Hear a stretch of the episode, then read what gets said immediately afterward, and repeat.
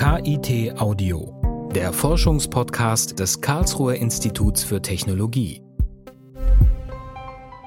Der Begriff Industrie 4.0 ist in aller Munde, was ihm nicht unbedingt gut tut, dem Begriff.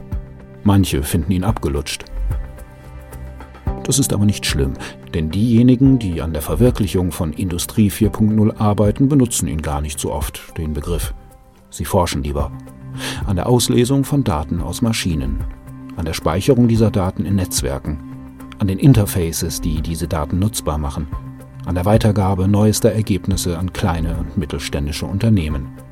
Und sie überlegen, welche Auswirkungen diese vierte industrielle Revolution für die Gesellschaft haben könnte.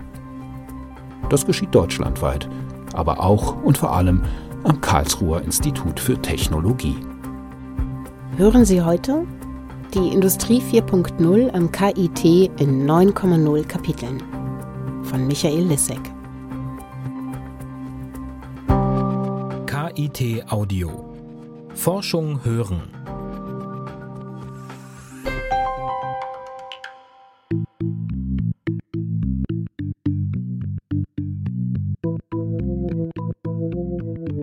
Kapitel 1 Vorstellung der Protagonisten und ein Versuch der Begriffsklärung.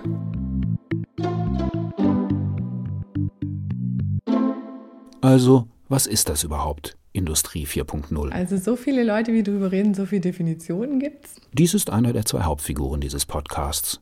Oberingenieurin Nicole Stricker vom WBK, dem Institut für Produktionstechnik am KIT. Ähm, ich glaube, das muss man erstmal von Beginn an festhalten. Machen wir. Und welche Definitionen gibt es? Industrie 4.0 heißt für uns in der Produktion ganz konkret, dass wir versuchen, unterschiedlichste Themen, Prozesse, Bereiche, aber vor allen Dingen auch den Mitarbeiter miteinander zu vernetzen. Also der Begriff 4.0, das ist ein neuer Begriff, den gibt es auch noch nicht sehr lange, seit fünf Jahren ist er in der wissenschaftlichen Diskussion angekommen. Das ist Dr. Bettina Johanna Krings. Leiterin des Forschungsbereichs Wissensgesellschaft und Wissenspolitik am Institut für Technikfolgenabschätzung und Systemanalyse des KIT.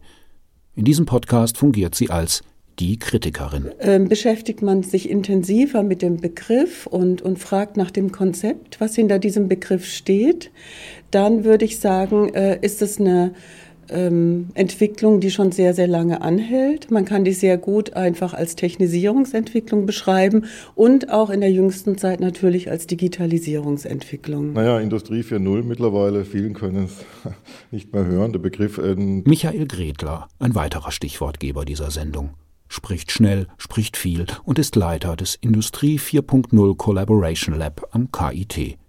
Mittelstand trifft Forschung ist sein Slogan, nicht der von Gretler, sondern der des Collaboration Labs. Gretler, der von der Firma Bechtle für das Lab abgestellt ist, bemüht sich um den Transfer von Forschungsergebnissen in mittelständische Unternehmen. Der Begriff, den gibt es also eigentlich aus dem Jahre 2011 mit dem Ziel eigentlich, die Hightech-Strategie der Bundesregierung zu unterstützen, in dem Sinne, dass die Produktionswelt äh, stärker eigentlich unterstützt wird mit der Informationswelt, dass die näher zusammenrücken. Eine Verbindung von Computer und Maschine also, Workspace und Werkshalle, Key Account und Schraubenschlüssel, Palo Alto und Manchester. Aber ist das wirklich etwas so Neues, dass man dafür einen Begriff braucht? Etwas so Bahnbrechendes, dass man es als Revolution bezeichnen muss? Man streitet sich darüber in der wissenschaftlichen Diskussion, ob es jetzt eine technische Revolution ist, sagt unsere Kritikerin Bettina Johanna Krings. Was ja dieses Konzept Industrie 4.0 als vierte technische Revolution ja nahelegen soll. Es ist immer eine Frage, wie man aus welcher Perspektive man es betrachtet. Es gibt viele Studien, die sagen ja. Also ich glaube, Entwicklungen, die so in Richtung Digitalisierung gehen, gibt es ja schon ein bisschen länger. Nochmal Oberingenieurin Nicole Stricker, nicht umsonst eine unserer Hauptfiguren. Ähm, die wurden eigentlich jetzt alle unter diesem Begriff Industrie 4.0 quasi zusammengefahren. Und das war schon auch für uns als Land, also als Deutschland, auch wichtig. Das ist ein Begriff, für den wir jetzt tatsächlich auch weltweit stehen. Und es ist auch erklärtes Ziel, einfach die Industrie die, ähm, ja, kann man fast sagen, jahrzehntelang fast abgehängt war, in den wissenschaftlichen und politischen Debatten wieder mehr in den Fokus zu stellen. Industrie 4.0, ein Kampfbegriff, eine Marke, etwas, das einzigartig in der Welt ist, ein Strategem der deutschen Bundesregierung. Eine Initiative, zu der viele Forschungsinstitute des KIT etwas beitragen. Und wo ist jetzt unsere zweite Hauptfigur? Äh, das ist eine sehr berechtigte Frage. Also das ist, Zu Maria Maleschkova kommen wir später. Kapitel 2 Kleine Szene Die Lernfabrik.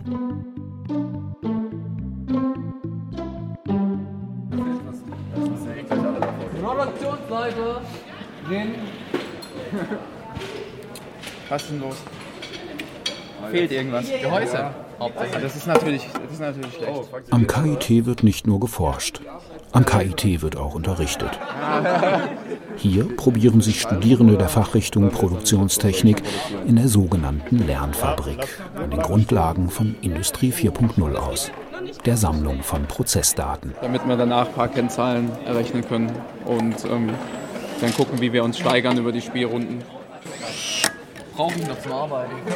Aber was sind eigentlich Prozessdaten? Prozessdaten können für uns Kräfte sein, die in verschiedenen beim Schrauben auftreten. Also wie fest wird optimalerweise Druck beim Schrauben ausgeübt, wann wird mit dem Schrauben gestoppt, mit welcher Geschwindigkeit dreht sich der Schrauber, damit das Endprodukt funktionstüchtig ist. Wenn wir was schweißen, dann passiert das mit bestimmten Parametern, mit bestimmten Einstellungen für diesen Schweißprozess. Mit welcher Temperatur wird geschweißt? Wie ist die Gaszufuhr geregelt? Wie weit ist das Schweißgerät vom zu schweißenden Objekt entfernt? Auch die werden irgendwo festgelegt. Die sind dann innerhalb des Prozesses auch geregelt. Das heißt, irgendwo werden sie auch aufgenommen. Die Sammlung solcher Prozessdaten sind aber nur der erste Schritt. Und schwer genug zu gehen. Denn Maschinen, die über sich selber Auskunft geben sollen, brauchen eingebaute Sensoren. Die lesen dann beispielsweise die Umdrehungsgeschwindigkeit aus oder den Druck, der auf eine bestimmte Schraube ausgeübt wurde. Auch das wird am KIT erforscht. Und dann? Also was wir bisher gemacht haben, ist, wir nehmen was auf und wir lernen was draus. Das ist ganz nett, aber solange das nicht wieder zurückgespiegelt wird, haben wir eigentlich noch gar nichts gewonnen. Das heißt, man muss eigentlich dahin kommen, dass wir Prozesse haben, die sich selber regeln können oder über einen Mitarbeiter, der entsprechend assistiert wird, geregelt werden können. Heißt, die Maschine, die über sich selber und die Art, wie sie eingesetzt wurde, Auskunft gibt, muss diese Information an eine andere Maschine, in diesem Fall an ein IT-System weitergeben. Die notiert dann alle Parameter und stellt fest, okay, Schraube 1 wurde vom Mitarbeiter zu fest angezogen, Schraube 2 zu locker das Endprodukt wird erfahrungsgemäß nicht funktionstüchtig sein. Das heißt, ich gehe dann wieder zurück in die Regelung und sage, Prozess 1 hatte hier eine Abweichung der Schraubkräfte nach oben. Jetzt weiß ich aus den Daten, wenn Prozess 3 eine Abweichung nach unten hat, dann wird das Teil nicht in Ordnung sein. Also sage ich doch dem Mitarbeiter genau für dieses Teil an seiner dritten Station, Achtung, hier besonders drauf achten, im Zweifel sogar eher ein bisschen zu fest anziehen. Aber wer sagt das dem Arbeiter? Oberingenieurin Nicole Stricker? Der Vorarbeiter? Spätestens an dieser Stelle kommen die sogenannten Assistenzsysteme ins Spiel. Aber wir verlassen kurz die Lernfabrik und Oberingenieurin Nicole Stricker und kommen endlich zu unserer zweiten Protagonistin, Maria Maleschkova. Kapitel 3 Diagnoseempfehlungen sind nicht so einfach wie Motor und Schrauben. Ja, hallo, mein Name ist äh, Maria Maleschkova. Äh, ich bin äh, Postdoktorandin am Institut für angewandte Informatik und formale Beschreibungsverfahren. Was nichts anderes heißt als, Frau Dr. Maleschkova kommt von der anderen Seite. Derjenigen, die die Industrie 4.0 überhaupt erst zur Industrie 4.0 macht – nicht aus der Werkshalle, sondern vom Workspace. Dr. Maria Maleschkova programmiert. Äh, derzeit äh, geht es hauptsächlich äh, bei mir darum, ähm, zu entwerfen, wie die Lösungen aussehen. Also ähm, äh, Gesamtsystemarchitektur, das heißt, welche Bausteine oder Komponenten brauche ich, wenn wir so eine Gesamtarchitektur haben, dann entwickeln wir ein oder zwei Komponenten. Diese Gesamtsystemarchitekturen, die Maleschkova da entwirft, beziehen sich aber nicht auf Fabrikshallen und die Optimierung von Produktionsabläufen. Woran sie hauptsächlich arbeitet, betrifft Menschen viel direkter. In ihren Forschungen geht es um Kranke und um Ärzte, um Krankenhäuser und um die Frage, ob nicht auch hier Industrie 4.0 hilfreich sein könnte die Vernetzung von Digitalem mit Analogem, von Mensch mit Maschine. Ähm, zum Beispiel ähm, im Bereich äh, OP oder Smart äh, Operationsraum, ähm, da haben wir die Möglichkeit, ähm, die unterschiedlichen Sensorendaten zusammen zu integrieren äh, und so zu verarbeiten, um zum Beispiel ähm, den Arzt äh, bei bestimmten Situationen vorzuwarnen ähm, die Aufmerksamkeit in eine bestimmte Richtung zu steuern ähm, und auch ähm, gegebenenfalls in Echtzeit bestimmte Empfehlungen auszusprechen. Das heißt? Ähm, der Arzt wird in seine Aufgaben äh, durch die Maschine unterstützt, indem zum Beispiel bestimmte äh, Diagnoseempfehlungen gemacht wird. Etwas, was äh, sehr äh, viel äh, bringen würde, ist, wenn man äh, die Wechselwirkungen von Medikamenten ähm, automatisch ausschließen bzw. berücksichtigen kann. Also derzeit ist es so, dass ähm, eine sehr hohe ähm, Prozent an ja, ähm, ärztliche Fehler genau durch Wechselwirkungen von Medikamenten entstehen. Hört sich erst einmal gruselig an. Behandelt vom IT-Doc. Aber gut, wenn man auch nur kurz darüber nachdenkt, stellt man fest, dass es auch jetzt schon so oder ähnlich ist. Ein bisschen zumindest. Selbst mein praktischer Arzt tippt, während ich ihm meine Symptome schildere, auf seinem Computer herum, der ihm dann am Ende eine Medikationsempfehlung ausspricht. Aber während einer OP? Ähm, es gibt äh, Ärzte, die 20 Jahre Erfahrung haben und es gibt äh, Ärzte, die gerade ihr Studium abgeschlossen haben. Und äh, beide haben eigentlich die gleiche Information zur Verfügung, die gleiche ähm, Instrumente zur Verfügung, die gleiche Infrastruktur. Und was äh, das Hauptunterschied äh, bei der Patientenbehandlung ausmacht, ist eigentlich die Erfahrung. Und ähm, das zu kompensieren ist sehr, sehr schwierig. Was wir jetzt versuchen, ist, Teile von dieser Erfahrung durch äh, unsere automatischen Lösungen zu ersetzen oder mindestens ein bisschen Unterstützung anzubieten, äh, so man äh, dafür kompensiert. Man speist also Erfahrungen ins System ein. Was in der Werkshalle noch machbar erscheint, kommt einem in diesem Kontext ein wenig seltsam vor. Wie soll das gehen? Diagnoseempfehlung ist leider nicht so einfach wie äh, Motor und Schrauben. Also da sind einige Sachen deutlich klarer definiert, als wenn es um äh, Menschen und äh, unterschiedliche Symptome und äh, Zustände. Das sind sehr, sehr, sehr viele Faktoren. In dem äh, Bereich gibt es äh, sowas, das heißt klinische Studien. Also da sind quasi Erfahrungsberichte äh, über bestimmte Abläufe äh, bei der Behandlung oder äh, bei der äh, Diagnoseermittlung. Und diese ähm, Richtlinien können wir formal erfassen in der Form von Regeln. Und wenn wir diese Regeln mit den Patientendaten kombinieren, können wir eigentlich automatisch diese Richtlinien verfolgen und ein Ergebnis produzieren, das äh, quasi basierend auf die Erfahrung die richtige Diagnose empfiehlt. Und auch hier sind wir wieder bei den Assistenzsystemen. Kapitel 4 Das Tablet sagt, wo es lang geht. Fassen wir das bisherige einmal kurz zusammen. Sowohl bei Oberingenieurin Nicole Stricker in der Fabrik als auch bei Dr. Maria Maleschkova im Krankenhaus geht es darum, in einem bestimmten Kontext Informationen in digitaler Form zu sammeln, sie auszuwerten und sie dann an den jeweiligen Arbeitsplatz, hier die Werkbank, dort der Operationssaal, zurückzuspielen zum Zwecke der Optimierung von Abläufen. Nee, das sind wir genau bei den Assistenzsystemen. Sag ich doch. Also da geht es darum, ihm die Informationen auf digitalem Weg wieder zurückzuspielen. Ihm, dem Mitarbeiter. Häufig sind es dann Arbeitsanweisungen, die wir auf einem Tablet haben. Meistens hängt aber ein ganzes System dahinter, das dann auch schon weiß, welche Qualifizierung hat denn der Mitarbeiter. Muss ich dem vielleicht sogar per se ein paar mehr Informationen geben, weil er dieses Teil noch gar nie montiert hat? Oder habe ich einen Mitarbeiter, der das schon 20 Mal gemacht hat, den zeige ich dann nicht noch nebenher ein Video, solche Themen spielen da auch schon eine Rolle und da natürlich auch am besten immer Mitarbeiter individuell. Hier ist es sehr wichtig, ähm, die Empfehlung auch in eine nachvollziehbare Art und Weise darzustellen. Weil wenn der Arzt nicht verstehen kann, wieso diese bestimmte Ergebnis jetzt vorgeschlagen wird, äh, ist es auch oft so, dass äh, diese Ergebnisse auch nicht vertraut werden. Aber dieses Zurückspielen an den Mitarbeiter läuft eigentlich dann immer über so eine Art Assistenzsystem, wie gesagt, eine Anzeige über ein Tablet. Es gibt ganz viele andere Ausgabemedien, diese Augmented Reality Brillen, die immer mal wieder versucht werden, momentan noch nicht so gut im Komfort sind, dass man sie wirklich nutzen möchte. Aber da gibt es verschiedene Möglichkeiten. Eine von den Herausforderungen, die wir hier angehen ähm, müssen und das schon machen, ist, welche Informationen werden wie dargestellt. Weil man ist hoffentlich auf andere Sachen konzentriert und man ist genau, man ist nicht jetzt dabei, äh, Forschungsdaten nachzulesen. Der Arbeiter in der Fabrikshalle, der ein so bisher noch nie montiertes Werkstück auf den Tisch bekommt und dem sein Tablet zuflüstert, wie er es zusammenzusetzen hat, von mir aus aber der just der Universität entsprungene Chirurg, dem seine unbequem sitzende Datenbrille verrät, dass das da im Inneren dieses vor ihm liegenden aufgesägten Körpers nicht das Zwerchfell, sondern die Lunge ist? Ich weiß nicht. Es ist so, dass die äh, endgültige Entscheidung und die Expertise immer bei dem Facharzt liegt, äh, was die Maschinen äh, derzeit machen und ähm, voraussichtlich sehr lange Zeit noch machen werden, ist wirklich nur eine Diagnoseempfehlung.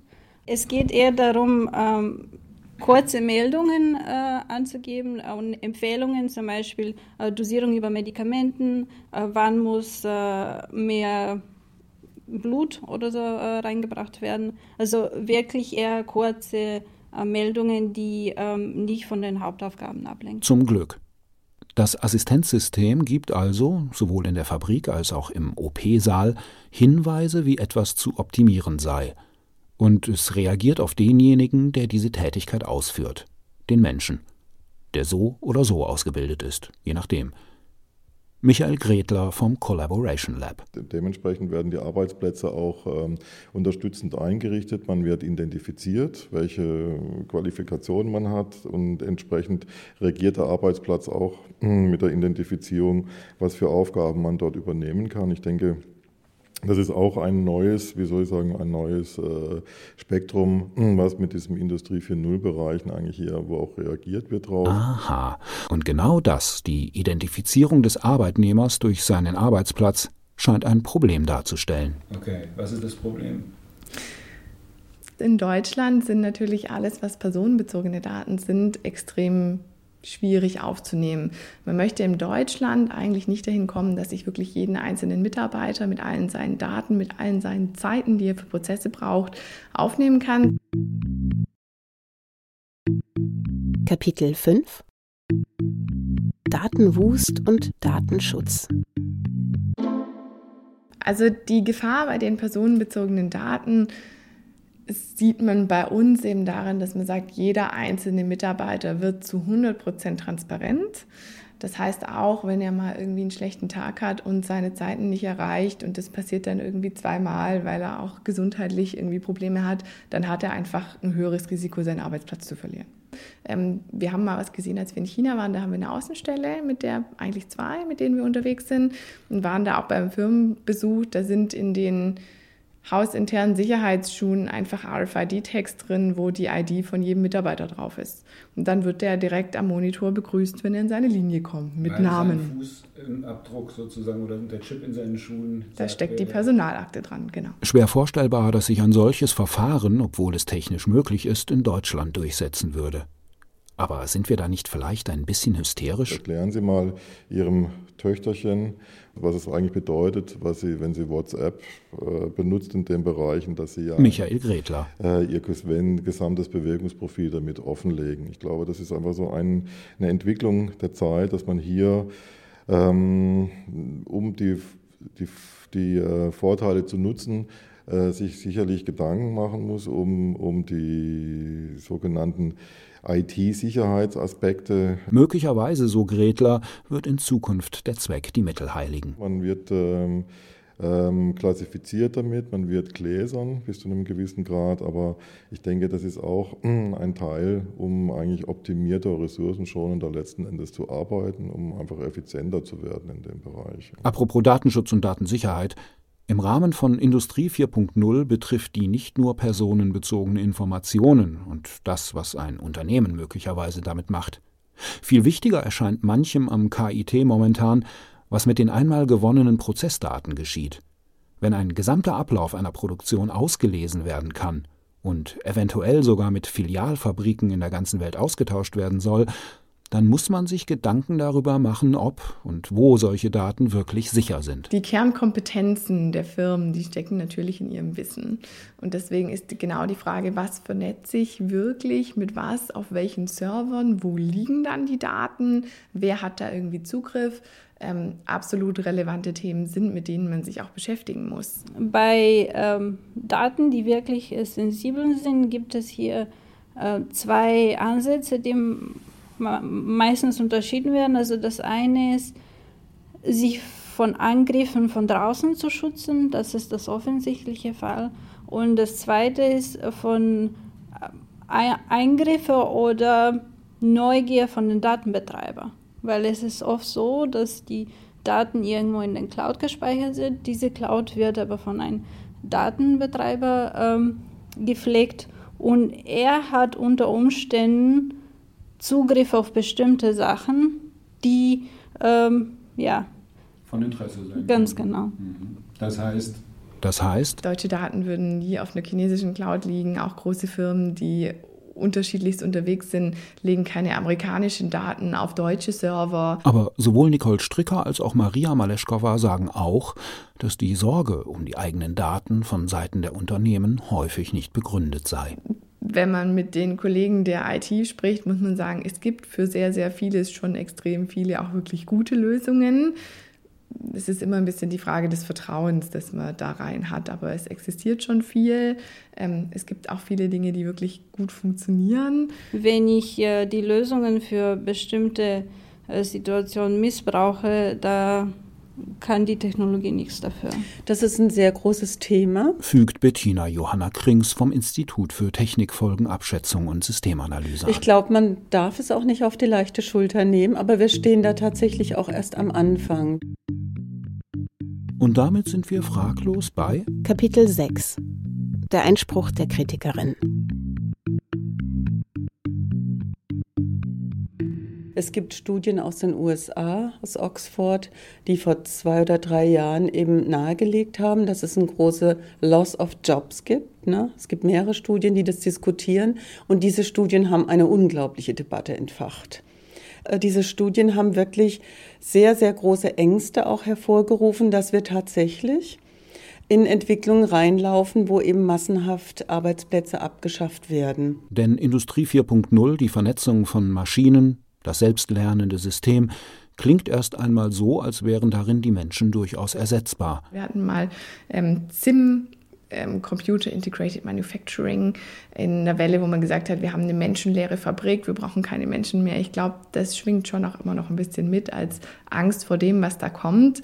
Ähm, ich glaube, man muss schon sagen, wir wollen nicht nochmal so eine Zimmwelle haben, menschenleere Fabrik, sondern wir versuchen wirklich, den Mitarbeiter zu befähigen und zu unterstützen. Ob die Entwicklungen der Industrie 4.0 Arbeitsplätze abschaffen oder möglicherweise sogar neue, bessere Arbeitsplätze schaffen werden, ist noch offen.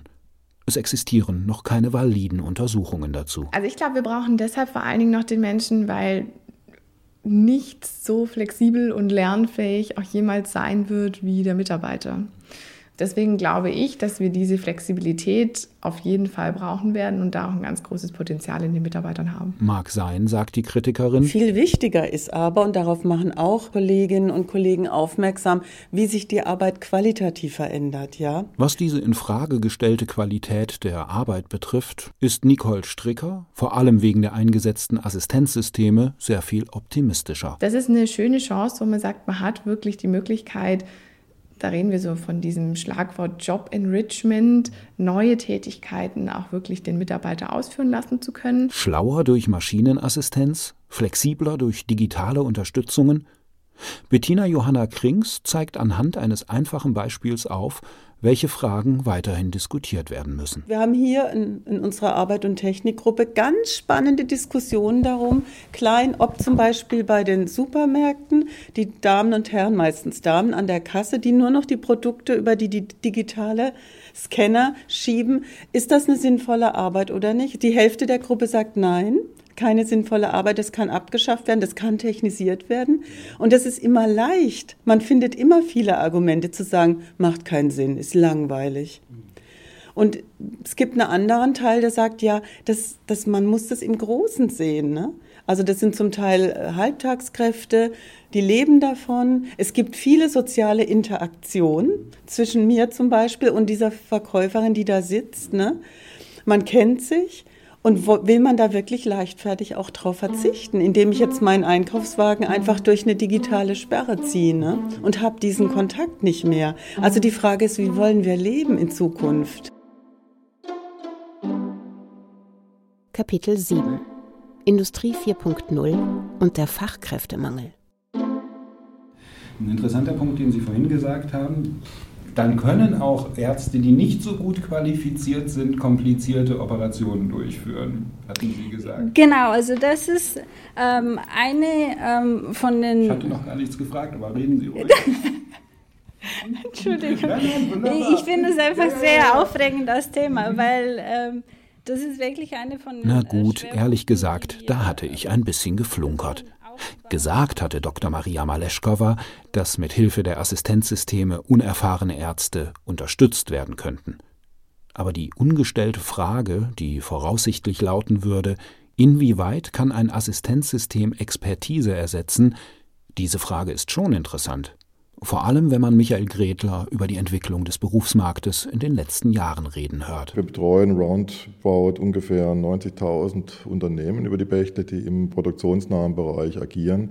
Wenn ich gerade die mittelständischen Unternehmen mir anschaue, sind alle geplagt eigentlich von Fachkräftemangel. Viele sind natürlich auch im Moment dankbar, weil sie wollen jetzt nicht unbedingt ihre Personalstärke erhöhen, können sie auch gar nicht aufgrund des Facharbeitermangels, sondern versuchen eigentlich dann durch diese Industrie 4.0 Maßnahmen dann ihre Effizienz und ihre ähm, Ausbringungsmenge zu steigern, indem man eben Optimierungsmaßnahmen einleitet, die eben durch Maschinenkommunikation, durch Einführung von einer ITK-Strategie eigentlich dann auch äh, entsprechend halt dieses dann ermöglichen. Industrie 4.0 als Ausgleich des Fachkräftemangels? Am KIT denkt man auch über solche Fragen kritisch nach. Man kann zum Beispiel nicht ähm, in jedem Bereich des Behandlungsbedarf hat, äh, Experte sein.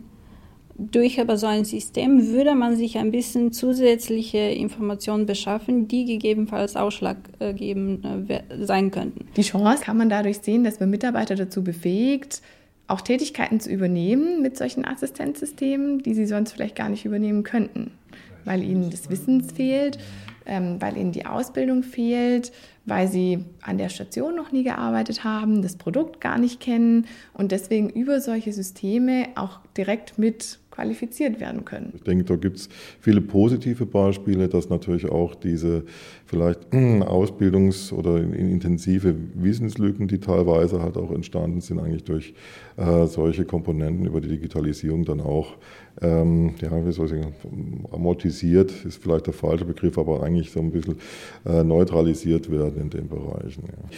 Zwei Drittel des Bruttosozialprodukts wird erwirtschaftet durch mittelständische Unternehmen, die sehr erfolgreich agieren im Moment, die einen sehr wahnsinnigen Exportanteil haben, die eigentlich sehr, sehr stark damit beschäftigt sind, eigentlich ihre positive Auftragslage zu bewerkstelligen. Und ähm, haben relativ wenig Ressourcen, eigentlich diese Industrie für Null Digitalisierungsprozess ähm, umzusetzen.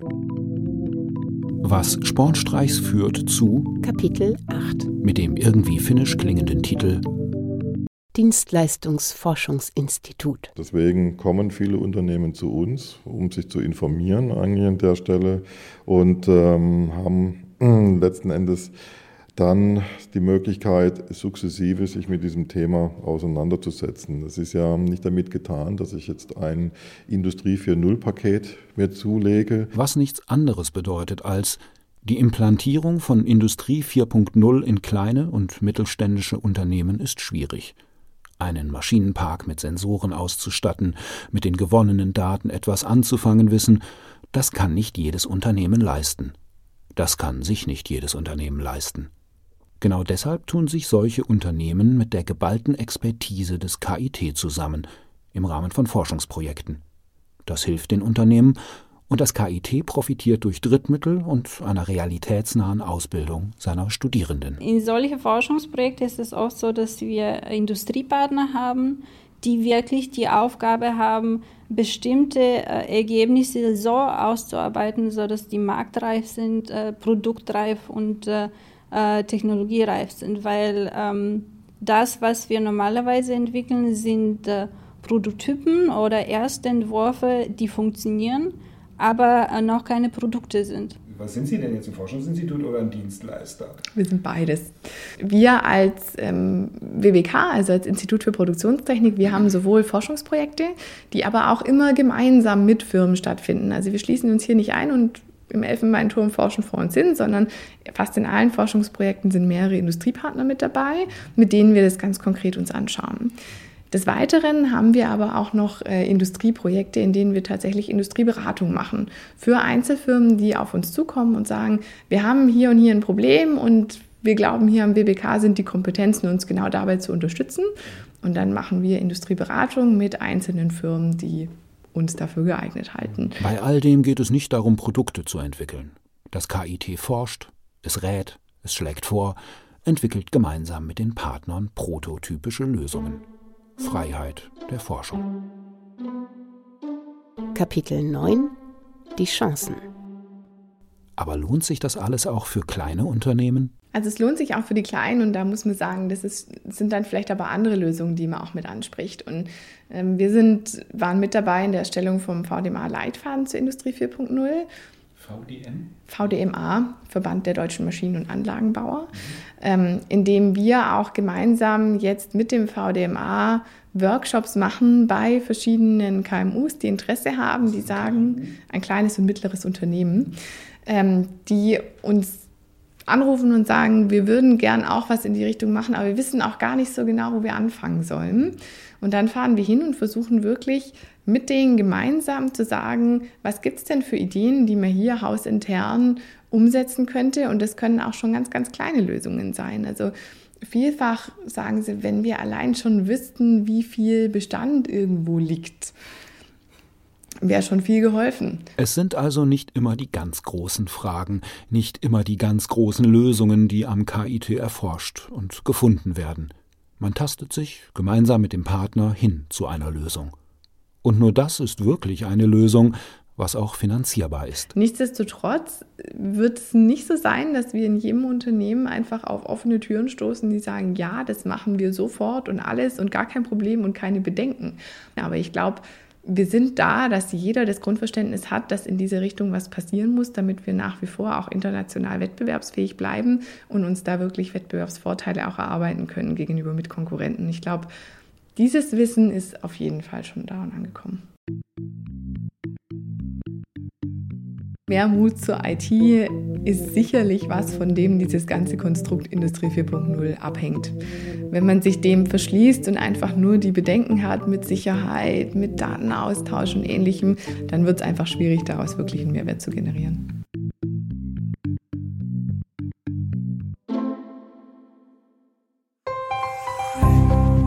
KIT Audio Forschung hören eine Produktion des Karlsruher Instituts für Technologie 2017. Redaktion Justus Hartlieb. Titelmusik Arthur Tadevosjan. Weitere Informationen finden Sie unter www.kit.edu/audio.